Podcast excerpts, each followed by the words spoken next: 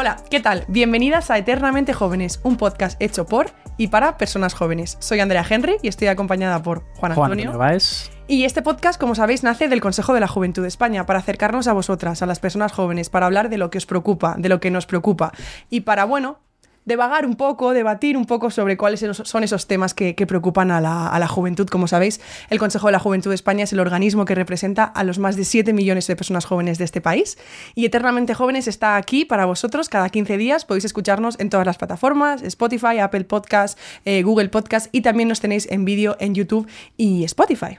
Eso es, y hoy además que hablamos sobre nuestra constitución, que por si no lo saben cumple 45 años, tienen que saber porque habrán visto por mil sitios una campaña maravillosa que hizo el Ministerio de Presidencia en conjunto también con el Consejo de la Juventud de rediseñando con 72 kilos una constitución que está bastante guapa, entonces tienen que haberlo visto y para hablar hoy, además aquí en el podcast de la constitución y de esa campaña que se ha hecho por el 40 ani- 45 aniversario, para ver los derechos que faltan, los que hemos conquistado, el conocimiento y todo eso tenemos al mejor invitado posible que podríamos tener en el podcast, que es el secretario de Estado de Relaciones con las Cortes y Asuntos Constitucionales, Rafael Simancas, aunque nosotros lo vamos a llamar Rafa. ¿Cómo estamos? Pues encantado de estar eh, con vosotros en, en este podcast tan maravilloso. Antes de empezar, un breve repaso ¿no? por, por tu trayectoria. Rafa es actualmente secretario de Estado de Relaciones con las Cortes y Asuntos Constitucionales. También has sido diputado, eh, concejal, portavoz del PSOE de Madrid. Y, y no sé si me dejó algo, me dejó algo importante en tu presentación, algo que quieras añadir, que no esté en LinkedIn o que no esté en Wikipedia. Bueno, no sé si está en alguna plataforma, pero yo fui miembro del Consejo de la Juventud de España Ah, hace unos cuantos años. Eh, tuve la oportunidad, por ejemplo, como representante de las Juventudes Socialistas de España en el Consejo de la Juventud, de participar en la elaboración de la Ley Orgánica de Universidad y de conquistar, ayudar a conquistar para los estudiantes más participación en los claustros, en las juntas de facultad, eh, mejorar la tramitación de las becas. Tengo un muy buen recuerdo de mi trabajo en el Consejo de la Juventud y animo a todos los jóvenes que hay por ahí eh, a que participen en el Consejo a través de las asociaciones que, que consideren. Esto es muy bonito, además, porque este año cumplimos, el Consejo de la Juventud de España cumple 40 años y hemos hecho también un gran evento de, de celebración. Y a nosotras, como personas muy jóvenes que hace 40 años pues no estaban vivas, de hecho, nuestros padres no, no se conocían, nos alegra siempre que viene gente y nos dice: Pues yo estuve en esta asociación, en esta entidad, y descubrir que, oye, que hay gente que participó con el Consejo y que sigue su vida en la Participé en el política. Consejo antes de que tú nacieras, probablemente. Eh, probablemente porque yo nací en el año 2000. ¿Eh? Pues claro, antes seguro, con Antes toda seguro, seguridad. antes sí, sí. seguro. Bueno, es, eh, esta es una presentación que, que- que no la pone en Wikipedia seguro, pero que deberíamos añadirla. ¿eh? Sí, sí, totalmente. Y pero bueno, yo, nosotros te queremos preguntar también, de todos los años que llevas en política y participando también a través del Consejo, la mejor anécdota que tú nos puedas contar hoy aquí, que hayas vivido, o la más divertida, la más significativa, la que con mejor recuerdo guardes, ¿cuál sería que nos puedas contar? Bueno, una de las eh, cosas interesantes de la política es que conoces a gente relevante. No sé, yo he podido eh, en estos años, por ejemplo, saludar a Nelson Mandela. Bueno, es algo extraordinario, es algo que no se me olvidará nunca. Es de esas, fin, de esas conversaciones de 15 segundos que te marcan para siempre. Solo pude eh, eh, trasladarle mi, mi admiración, desde luego. ¿no?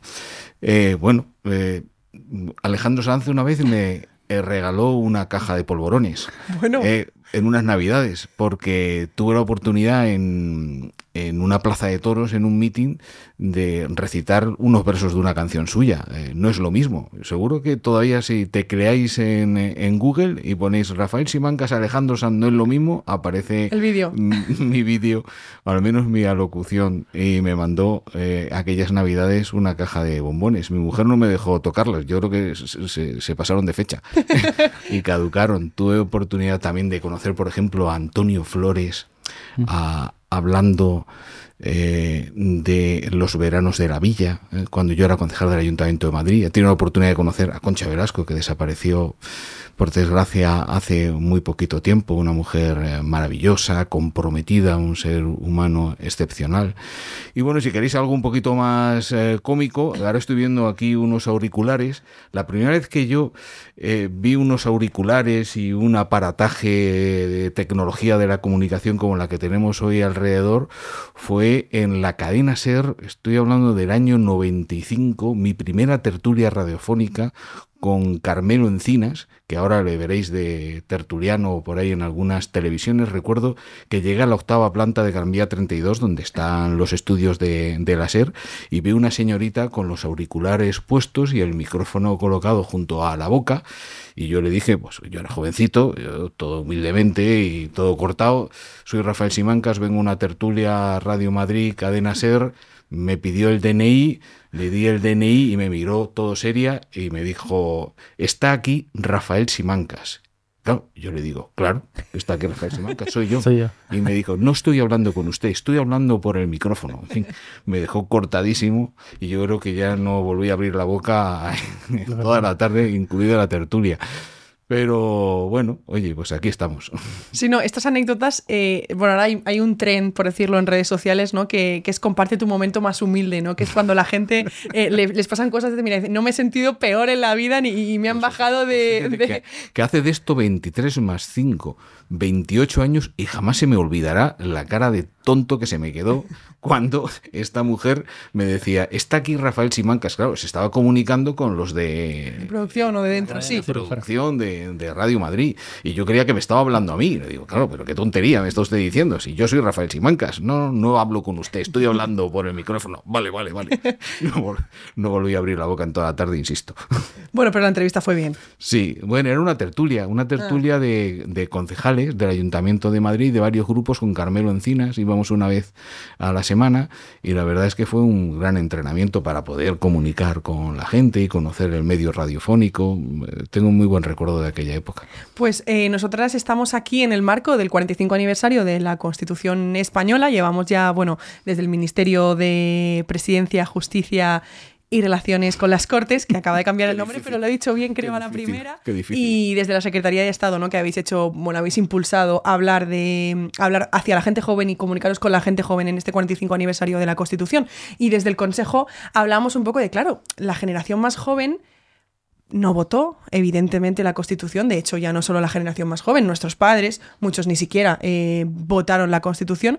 Y nos hemos criado con unos derechos eh, pues entendidos como básicos, ¿no? Adquiridos, o sea, me refiero, no hemos vivido eh, grandes luchas que sí que se vivieron hace 45 años por llegar a acuerdo, a consensos y por poner en papel, en este caso en la Constitución, eh, algo tan importante como, como son los derechos y, libertades de, de, nosotras como españolas. Entonces, ¿cómo encaja esto? O sea, ¿cómo encajamos a una generación que, que ha nacido asumiendo gran parte de sus derechos y asumiendo que que los tenemos aquí porque, me refiero, no, no, no hay una... No hay una in, no hay un, una profundidad de no, no, no vivimos una guerra civil, no vivimos una posguerra, no vivimos una, una dictadura. Sin embargo, ahora nos enfrentamos a una constitución que, que, también nos afecta a las personas jóvenes. Y nosotros hemos salido a la calle, ¿no? Estos días hemos hecho unos vídeos que se verán próximamente en redes sociales. Hemos preguntado a las personas jóvenes acerca de la constitución española, española y nos sorprendía un poco, bueno, Antonio te lo puede decir de primera mano, que él estaba haciendo de, de presentador allí, que muchos decían que no conocían la constitución, pero, pero, pero ¿cómo se puede no conocer la constitución? ¿No?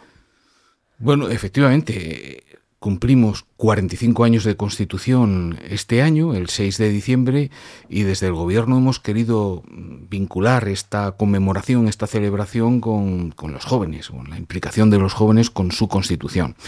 ¿Son conscientes los jóvenes, las jóvenes, de que tenemos una constitución con un montón de artículos?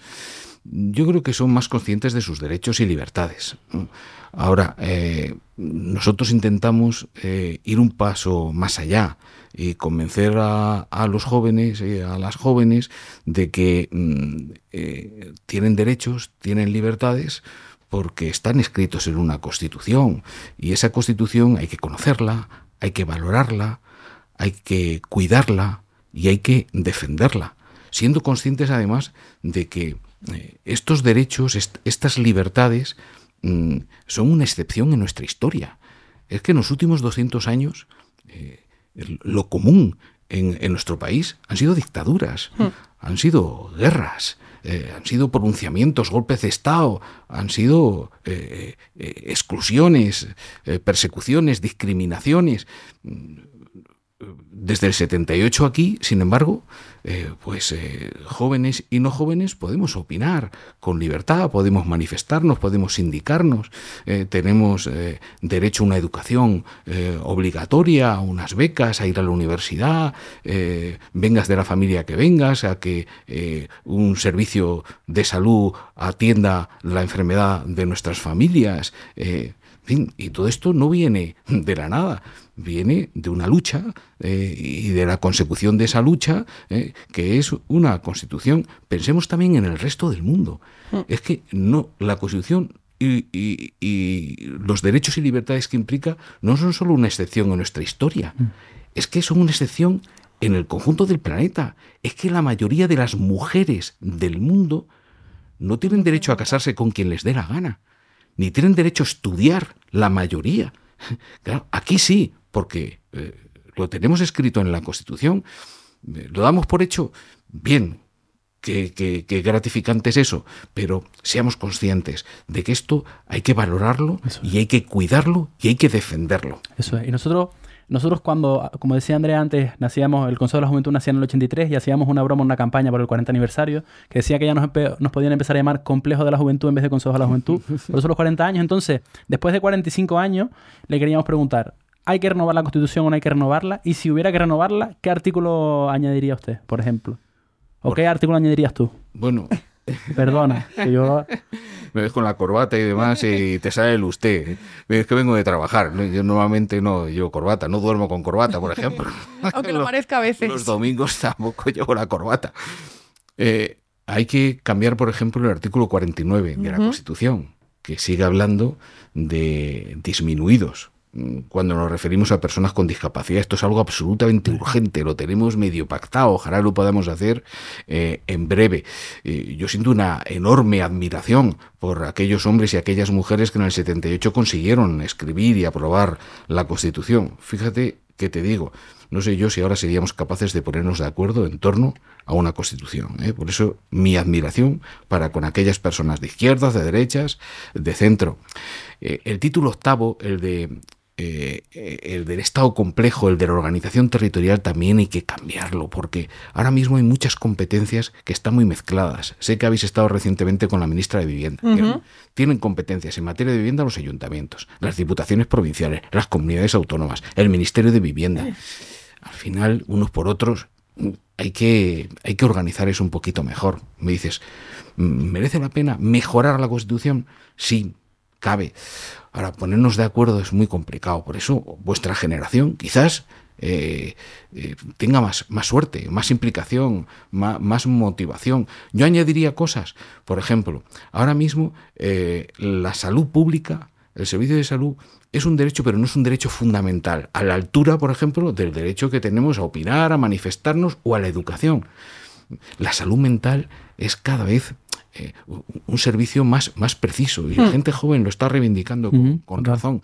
¿Por qué no incluir esto en la Constitución? O la vivienda. La vivienda tampoco es un derecho fundamental. Sin embargo, acceder a una vivienda o el promover vivienda social de las administraciones podría figurar en la Constitución. Yo creo que sí. Y la gente joven, pues me parece muy razonable que lo reivindique. O temas como, como el cambio climático, ¿no? Que, que bueno, hace 45 años la situación en relación al cambio climático también y cómo, y cómo hablábamos de ella o las personas jóvenes de aquel momento trataban era diferente. No se habla de medio ambiente, pero ahora hablamos de cambio climático, de crisis climática y de transición ecológica. Hay muchas. La realidad social de ahora es diferente a la de hace 45 mm. años, pero, pero también hay muchas cosas, la gran mayoría, ¿no? Que, que permanecen y que perduran, que, que, siguen. Quizá hablamos de una manera un poco diferente, quizá actualizamos algunos términos, quizá nos comunicamos un poco diferente, pero la realidad es que la gran mayoría de derechos recogidos son derechos que siguen a día de hoy, si cabe, más vigentes que, más, más vigentes que nunca. Yo creo que es un poco friki decir que tenemos un artículo favorito, pero claro, es que desde el Consejo tenemos un artículo favorito de la Constitución, ¿no? Que es el artículo 48, el que promueve la participación libre y eficaz de la juventud en la vida política cultural, eh, económica y social. Y, y, desde el Consejo siempre hemos trabajado, de hecho, nosotras, nuestra razón de ser y nuestra razón de existir es dar cumplimiento al artículo 48 de la, de la Constitución. Entonces, em, esta mañana que, como bien comentábamos, estábamos con la, con la ministra de, de Vivienda, también planteábamos un poco la, la, la, reflexión de cómo hacemos efectivas muchas veces esos, esos derechos. Y hablábamos sobre todo, por ejemplo, del derecho a la vivienda. Eh, como las personas jóvenes ahora tenemos un problema con la vivienda en, en España, no podemos eh, emanciparnos y, y también, ¿no? Hablar de constitución y hablar de, hablar de constitución no es hablar de un libro que se aprobó hace 45 años que está guardando polvo en el Congreso, es hablar de nuestros derechos en el día a día y de, y de cómo, cómo trabajar o cómo trabajar todas, eh, que es lo que comentabas ahora. A veces cuesta, cuesta ponerse de acuerdo, pero cómo trabajar con un objetivo común, ¿no? Que es el hacer cumplimiento de, de estos derechos, en este caso del artículo 47.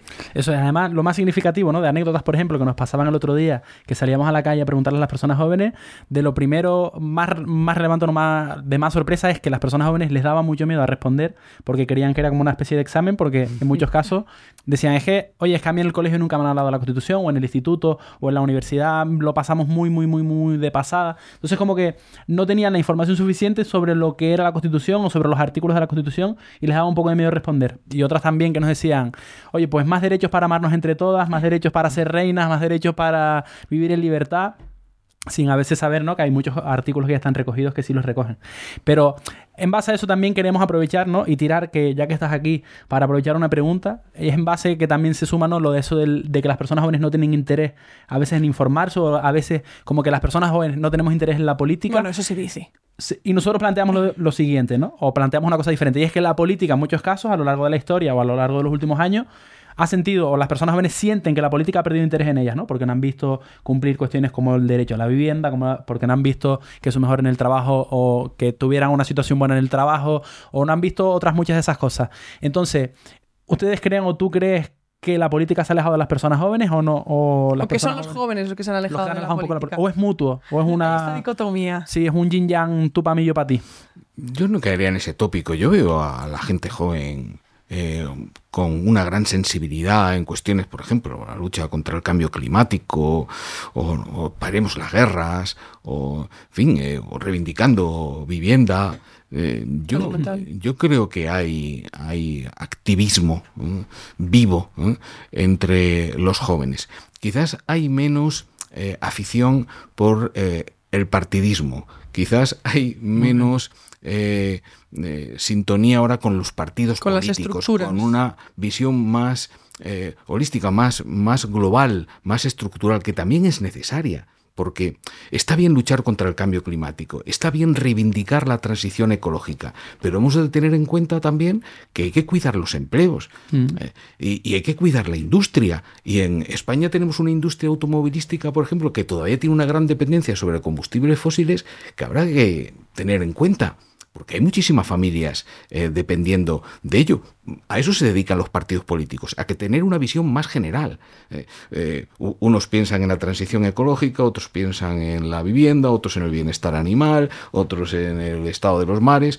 Y, y tiene que haber también unas estructuras, unas plataformas, unos partidos políticos que tengan una visión general. Ah, para eso están las organizaciones políticas. Yo también animo a los jóvenes a además de luchar contra el cambio climático, pues eh, tengan inquietudes de manera más general en torno a la organización de la política, eh, del espacio público que compartimos, porque al final la política es eso, la política es eh, organizar el espacio público, lo común, lo que nos afecta a todos.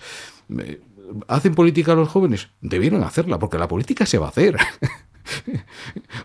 la pueden hacer contigo Con nosotros o o sin- o ti, sin ti. la pueden hacer a ti. favor tuyo o contra ti, pero política, oiga, política se va a hacer, Hmm. política se hace todas las mañanas, todas las mañanas se organiza el espacio público que compartimos y en lo que afecta a los jóvenes también, en lo que afecta a su bienestar, a su salud, a su educación, a sus becas, a su vivienda, a su empleo. Oiga, si tú no participas, si tú no opinas, si tú no votas, si tú no te implicas, pues a lo mejor se hace política sin contar con tus intereses. Y yo creo que esto la inmensa mayoría de los jóvenes lo saben. Y, y si alguno no lo sabe, ya se lo estamos diciendo nosotros Sí. aquí.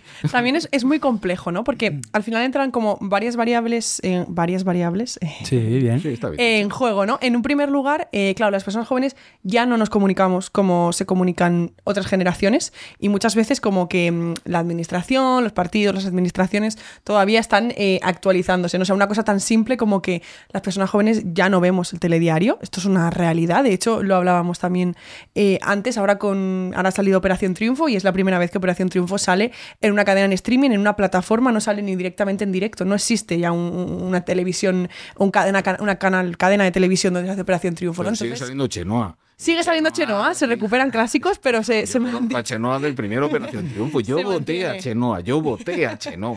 Pues ahora nosotras vemos la Operación Triunfo presentado Ya por no Chenoa, pero no lo vemos en la televisión, ya no se ve en televisión española, no se ve en otras cadenas. Y, y luego también hay una barrera muy grande de entrada, o sea, al final las personas jóvenes encendemos la tele metafóricamente hablando, porque repito, ya no vemos la tele o casi no la vemos, y, y lo que vemos es muchas veces una realidad que no nos representa, ¿no? Tampoco vemos muchas personas jóvenes. En el Congreso, por ejemplo, esta última legislatura sí que han entrado algunas más y hay alrededor de 10 personas jóvenes, pero por ejemplo en, en el Parlamento Europeo, que esto es un dato que a mí me encanta decir porque es muy friki, que es que hay el mismo número de eurodiputados que se llaman Martín que, que eurodiputados jóvenes.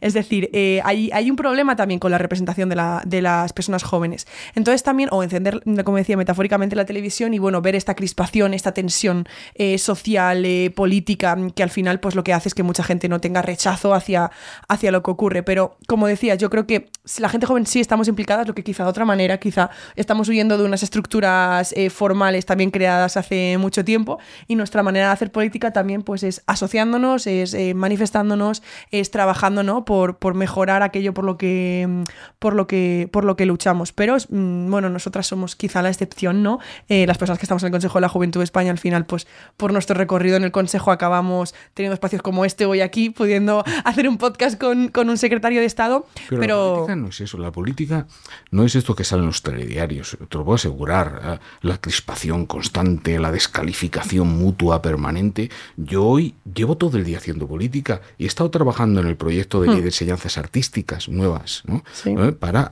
ampliarla, para no ampliar la oferta que van a tener nuestros jóvenes en materia de, de- de- de acceso al, al- al arte, de enseñanza en el arte. Eso es una cosa bonita. Estamos preparando un decreto ley eh, sobre los hitos europeos para que España eh, tenga el cuarto ingreso de los fondos europeos, son más de 10.000 millones con los que vamos a, a financiar algunos de los servicios más importantes eh, que afectan también a los jóvenes y a sus familias y que van a financiar, por ejemplo, los programas de vivienda social y de rehabilitación de vivienda para que puedan, bueno, vivir los jóvenes en ellas. Esto es bonito, esto es, esto es la política. Los jóvenes que tenemos en el Congreso de los Diputados, creo que ahora entra además Víctor Camilo, que es nuestro Sí. secretario general mañana creo que entra, toma posesión eh, como, como diputado y, y otros pues están participando en comisiones a través de grupos Hmm. de trabajo. Yo, yo animaría a los jóvenes a acercarse al Congreso, a acercarse al Senado, a sus asambleas parlamentarias de comunidades autónomas, a sus ayuntamientos, porque allí se les va a escuchar. Si es que yo, yo he sido diputado de, de base y, y he sido eh, legislador de base eh, durante muchos años y nos viene muy bien que, que la juventud organizada y, y a veces desorganizada pues nos haga eh, saber cuáles son sus, sus inquietudes, por dónde eh, creen que debemos de, de- de- de apuntar nuestras políticas. Habéis hablado con la ministra de Vivienda. Yo recuerdo que, que- que visité hace unos años el municipio de Viena, la capital de Austria, que tienen la mejor política de vivienda juvenil, yo creo, de toda Europa. Prácticamente una cuarta parte de, eh, eh, de, eh, el, eh, el plan de viviendas de, del parque de viviendas de Vivienda son, son sociales, son públicas y están a disposición de los jóvenes. Allí prácticamente no hay ningún joven de más de 20 años que, que no se haya emancipado allá, porque los precios son muy baratos, un parque público de vivienda. A lo mejor podemos aprender de eso, ¿no? Eh, de las cosas que se hacen en otros países. Eso también es política, eh, aprender. Eh, tenemos muchísimos jóvenes con Erasmus que han pasado por, por, por Europa. Bueno, la generación medida Erasmus, ¿no? Que ya- que- que- en mayor medida de lo que hicimos nosotros. ¿no? Yo nací en Alemania, tuve la suerte de conocer otros países, pero, pero hay muchísimos jóvenes que, que- que pueden aportar, por ejemplo, esta experiencia internacional. Y por primera vez ahora tenemos una comisión de juventud e infancia en el, en el Congreso también, que justo sea recién salida del horno, como Sí, quien diría, sí, que lleva muy- Y es legislativa. Y es una legislativa. Es- nuestro momento. legislar. Totalmente. Es nuestro momento de ley Vamos a pasarlo genial. Sí, sí. Sí, al- Pues ahí se pueden presentar iniciativas de ley. No, todo se resuelve con leyes. ¿no? Hace falta recursos, hace falta iniciativas, hace falta ideas. ¿eh? ¿Eh? Eh, Porque no se construye, por ejemplo, de un día para otro un parque público de viviendas, pero a lo mejor sí rehabilitando, a lo mejor sí comprando, a lo mejor eh, de otra manera sí se pueden conseguir eh, las cosas. Oiga, vamos entre todos a, a hacer política, pero hacer política de la bonita, no de esa que sale en el telediario que ya no veis. Eso es. Sí, es verdad que nosotros, desde el Consejo, Porque veis Operación Triunfo. Operación Triunfo, sí, en un rato, en un rato es la gala. H, Eso es. Sí es verdad que hay una cosa que defiende mucho el Consejo, ¿no? Y que siempre lo reivindicamos y es que no se puede hacer política para los jóvenes sin las personas jóvenes. Entonces, con esto y con lo que veníamos diciendo, y le preguntamos así como más claramente, ¿faltan referentes jóvenes en política? ¿Falta que la gente se implique más o falta más oportunidades para las personas jóvenes o que la gente se sume más a la política? O sea, que esas personas jóvenes entren y estén dentro y ocupen espacios para poder tomar más acciones y decisiones para ellas. O sea, que las jóvenes se impliquen mucho más y se les acepte mucho más, que sea mutuo. Tiene que haber más gente joven eh, y tiene que haber más referencias juveniles en política, sin lugar a dudas. Pero, pero tampoco sectaricemos eh, demasiado, Eso. eh, porque si no, yo solo podría hacer política para, Para mayores. Sí, sí, no, no, no. maduros de es. 57 Total, años. total. Eso tampoco tiene mucho sentido, porque, porque yo ya he aprendido mucho y he visto mucho. A lo mejor puedo ayudar Sí. eh, también. No- totalmente. No obstante, eso, una cosa no quita la otra. Y hace falta más gente joven dedicada a la política, sí, ojalá mucha más gente joven se implique en la política eh, desde el activismo, eh, desde la sensibilidad que consideren, pero Mm. bienvenidos, claro que sí. Y, y luego también, eh, aprovechando, como decíamos, que es la primera vez que traemos eh, a un secretario de Estado a- al podcast, habrá mucha gente joven que está acostumbrada a nuestros programas pues, con diferentes influencers o con personas que crean contenido eh, en, diferentes, en diferentes temáticas. Y queríamos aprovechar como este momento porque, claro, como decíamos, ¿no? al final encender la televisión y ver cuatro minutos del telediario no representa lo que es la política, porque hay mucha gente que no sabe que cuando se apagan las luces del Congreso, cuando se cierra sesión, hay amistades, hay parejas, hay relaciones bonitas entre personas que no son del mismo, por ejemplo, grupo parlamentario, del mismo partido político, pero hay mucha gente joven que, que cree que esa tensión, ¿no? Que esa cosa que vemos ahora, que estamos ahí todos al que saltamos, es la realidad. Y, y también nos gustaría saber tú, bueno, tú como persona eh, que llevas mucho tiempo en, en la vida política, que, que- que comentes un poco o, con tu experiencia o alguna anécdota que además que es que siempre se, se hace súper viral. Cuando, siempre se hace súper viral cuando algún responsable político tiene algún gesto con una persona que ha trabajado muchos años con ella, que es de otro partido, ¿no? Es decir, eh, ¿por qué nos sorprende tanto que los responsables políticos o que las personas que, que nos representan en este caso en el Congreso, en el Senado, tengan amistades, tengan, se lleven tan bien entre ellas por O ser de partidos amarse. políticos diferentes? Pues eh, debéis saber lo que probablemente intuís. eh, a razón de lo que os estoy escuchando. Y es que es verdad, no nos llevamos tan mal.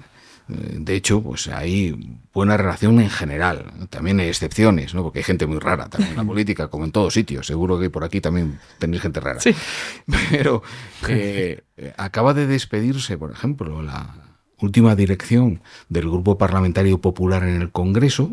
Eh, Sabéis que Cuca Gamarra era portavoz hasta hace unos días, ahora ya no lo es, y me llamó para despedirse. Y, tuvo unas palabras muy cordiales y, yo le reconocí su buen talante durante eh, este tiempo que hemos trabajado juntos. Eh, tiene una colaboradora que se llama Isabel Borrego, que es una mujer también extraordinaria y que ha ayudado a, gobernar la Casa del Congreso de los Diputados de una manera pues razonable y yo se lo tengo que reconocer. Eh, en la mesa del Congreso hay un señor que sabe muchísimo, que se llama José Antonio Bermúdez de Castro, que es del Partido Popular, es de las personas que más conoce el Congreso y, y de las que más tengo que reconocer sapiencia, sabiduría y buen talante a la hora de llegar a acuerdos. No nos llevamos tan mal. Eh, tenemos muchas discrepancias, eh, diferimos en lo ideológico, diferimos en, en los planes de futuro, pero yo estoy convencido de que la inmensa mayoría de mis compañeros diputados del Partido Popular quieren lo mejor para España y para los españoles. Igual que yo, igual que mis compañeros también. Ahora, diferimos de los caminos a ¿Cómo? tomar para conseguir ese propósito. Sí, además con el tema de juventud, siempre yo creo que eh, es uno de los temas en los que más acuerdo hay. Hay un acuerdo en que, que es necesaria mejorar la vivienda o que es mejor, necesario hacer más accesible la vivienda para la gente joven, que la salud mental es un problema, que el cambio climático, bueno, quizá no hay tanto acuerdo en el cambio climático, pero que es una realidad, ¿no? Que las personas jóvenes necesitan salarios dignos y que somos el colectivo de edad más precarizado, ¿no? En el, en el mercado. Hay acuerdo en, en el diagnóstico, quizá hay desacuerdo en las soluciones y en cómo implementarlas, pero bueno, para eso está el Congreso, ¿no? Para eso está. Para ponerse de acuerdo y para, para quererse. Sí, es verdad que yo quiero aprovechar y contar una anécdota muy bonita para que la gente también lo sepa. Yo tenía una muy amiga mía que era del Partido Socialista, que estaba enamorada de una persona del Partido Popular, pero en casa prohibían hablar de política. Entonces, podían enamorarse en casa y demás, pero no podían hablar de política para no pelearse. Pero estaban muy enamorados y tenían una relación bastante maravillosa. Ha habido incluso matrimonios. ¿eh? Sí, sí, ¿Eh? claro. He conocido algún matrimonio de diputados del Partido Popular y diputados del Partido Socialista. Pues el brindis tenía que ser maravilloso. ¿Eh? La mesa del brindis. La noche electoral también. La noche electoral, total.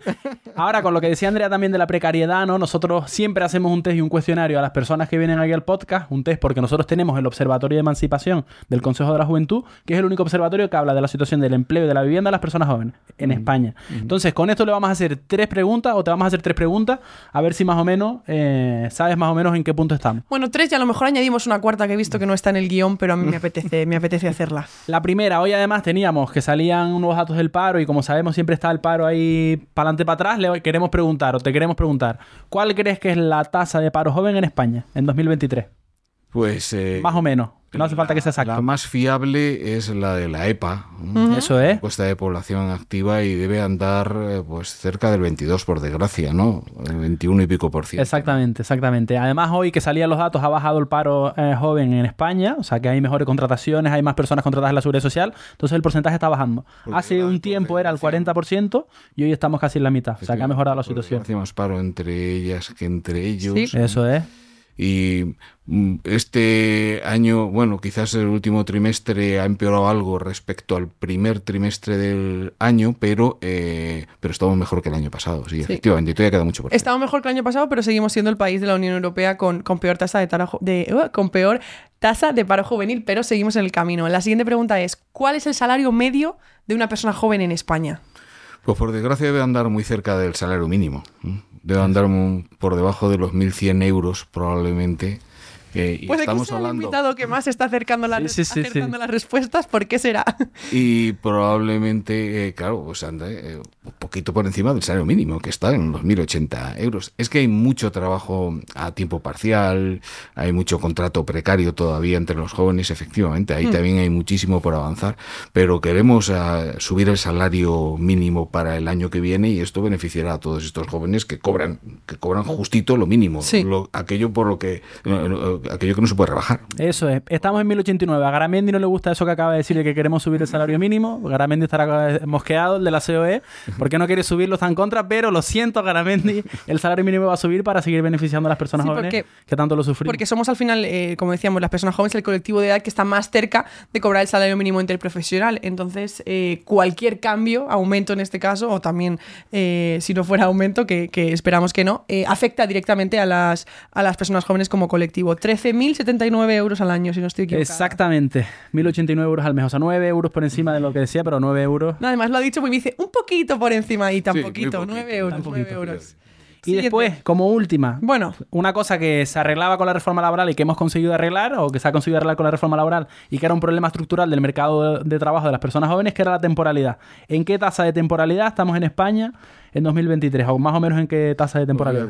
Hay, eh, hay más diferencia aún entre mujeres y, y hombres, más entre las mujeres, más eh, de temporalidad entre las mujeres que entre los hombres. Estamos hablando probablemente de en torno al 30 y muchos, 37, 38 eh, eh, por ciento de claro de temporalidad muy mm, mucho demasiado ¿no? Eh, y insisto pues las mujeres probablemente andan cerca del 40 ¿no? Eh, tenéis los datos Eso es, más o menos. Sí es verdad que hoy, con los últimos datos que salían, ha bajado significativamente. O sea, ahora estamos por debajo del 38, como de decía. hecho ha salido justo hoy. Exactamente, y estamos muy por debajo, o sea, lo que significa que la reforma laboral que salió está beneficiando a las personas jóvenes y hay un montón de contratación más. Yo estoy sorprendido porque Pero no has hecho el número. no, está- estamos sobre hoy, a día de hoy estamos sobre el 22%, pero cuando ¿Ayer? recogíamos los datos, exactamente estábamos, los últimos estábamos sobre el 38% de, de temporalidad o de contrato temporal.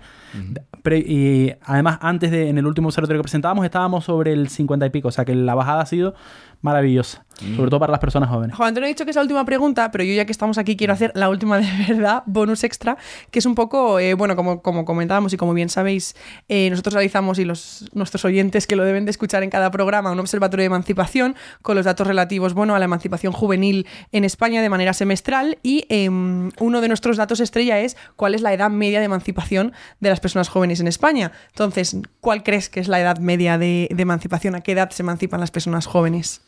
Pues debe estar alrededor de los 30 años no Sí. Por desgracia. Por desgracia, de hecho, por primera vez en la historia, desde que recogemos datos, desde el año 2000, hemos superado la barrera de los 30 y nos- estamos situados ahora mismo en 30,3 años. 30,3 es la edad media en la que una persona joven, si podemos decir joven, porque claro, sobrepasamos los 30, estamos ahí eh, jugando, con, jugando con fuego, se, se emancipa.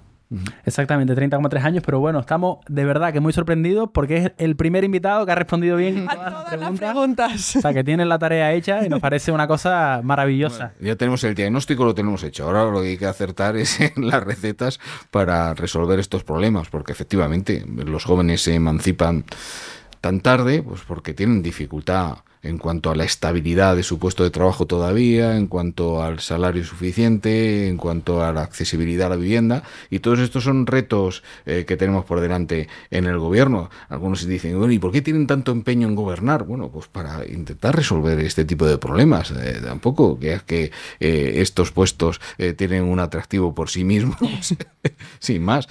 ¿Dónde está lo bonito del trabajo político? En que, bueno, vuelves por la noche a casa con la sensación de que, más allá de esta pelea y más allá de este insulto, eh, hemos logrado mejorar la vida de alguien. Hemos logrado eso. Es una ley de enseñanzas artísticas, un poquito más de recursos para la vivienda social. eh, hemos logrado, bueno, pues la eutanasia, hemos logrado eh, el, eh, en fin, eh, eh, temas de sanidad, salud mental, en fin. eh, esto es lo bonito de la, de la política. Nosotros que aquí aprovechamos y hablamos de nuestro libro, entonces aprovecharemos que decíamos, no, tenemos el diagnóstico y faltan muchas de las acciones. Para lo que quieran, pueden contar con el Consejo de la Juventud, que al final somos como el interlocutor válido y el que representa la voz de las personas jóvenes. Como decía Andrea antes, nos reuníamos hoy con la ministra de Vivienda. Hemos hecho propuestas también para cuestiones en anteriores ocasiones para el estatuto del becario, para mejorar la temporalidad, para mejorar la cuestión del bono joven, o sea, para lo que necesiten. Y ahora que te tenemos aquí, aprovechamos. El Consejo de la Juventud de España está para representar a todas las personas jóvenes y ahí defenderlas y dar Y, y lo que haga falta. terminar, que estamos llegando ya al final, eh, una cosa que se instauró ¿no? en, el primer, en el primer podcast y que, y que seguimos haciendo porque, porque la verdad nos parece algo, algo muy importante. Nosotros traemos siempre al podcast. Bueno, voy a empezar desde el principio. La gente joven muchas veces estamos un poco cansadas de recibir consejos de personas, en este caso, no solo que son muy mayores, sino que ni siquiera se esfuerzan por entender nuestra realidad, por entender nuestra situación, y ahí hay un consejo eh, siempre desde el paternalismo y siempre desde el decir a la juventud lo que tiene que hacer. Entonces, el consejo y, y nosotras intentando romper un poco con esto, como siempre traemos a este podcast a gente muy guay, que está muy concienciada con muchos temas, que conoce la realidad de las personas jóvenes y que rompe un poco con esa barrera del paternalismo y, sabe que se pueden dar consejos y que se pueden eh, hablar con las personas jóvenes sin caer en te lo estoy diciendo desde aquí arriba porque yo soy más mayor que tú y por lo tanto tengo más derechos que tú o soy un mayor ciudadano que tú, nos gustaría que mm, dieras pues precisamente un, con- un consejo a toda esa gente que nos está escuchando o qué te gustaría transmitir o si tuvieras que ir como un mensaje final, minuto de oro, toda esa gente joven que nos está escuchando, esa gente joven que posiblemente no sabía que existía una Secretaría de Estado de relación con las Cortes o que, o que a lo mejor nunca con- te había visto porque, porque no está en el día a día o porque no sigue el día a día de, de la política. ¿Qué, qué les dirías a esa gente que nos está escuchando? Creo que esa es tu cámara, si quieres dirigirte directamente. Bueno, la gente más mayor que vosotros, la gente que ocupa puestos de responsabilidad en mayor medida que vosotros, no sabemos más que vosotros. Quizás hemos vivido un poquito más y por lo tanto la experiencia algo nos ha enseñado. ¿Podemos transmitir algo de eso? Bueno, pues es lo que intentamos. ¿Cuál es el mensaje que yo trasladaría? No os resignéis se pueden conseguir las cosas. Si tenemos eh, claro el objetivo, si nos esforzamos lo suficiente, si somos conscientes de que la lucha tiene buenos resultados, adelante. Y el camino es la participación. En democracia tenemos esa suerte. En otras épocas no se podía. En otros países no se puede porque te encarcelan. Aquí sí. Aquí se puede reivindicar, se puede luchar, se puede participar. Existen cauces como el Consejo de la Juventud de España para pedir que haya más vivienda social, para pedir que los salarios sean un poquito mejores, para pedir que el contrato sea un poquito más estable, para pedir que haya eh, psicólogos, que haya servicios de salud mental en los eh, eh, centros de salud de, cada barrio. Se puede luchar, se puede participar y se consiguen las cosas. Esa es la experiencia que yo puedo aportar sin saber más ¿eh? que el conjunto de, de la gente y, y, sin saber más que el joven alguno. Se pueden conseguir las cosas. Hemos conseguido cosas en estos 45 años. La Constitución nos permite eso. Oiga, pues aprovechemos, porque en otros sitios del mundo no se puede.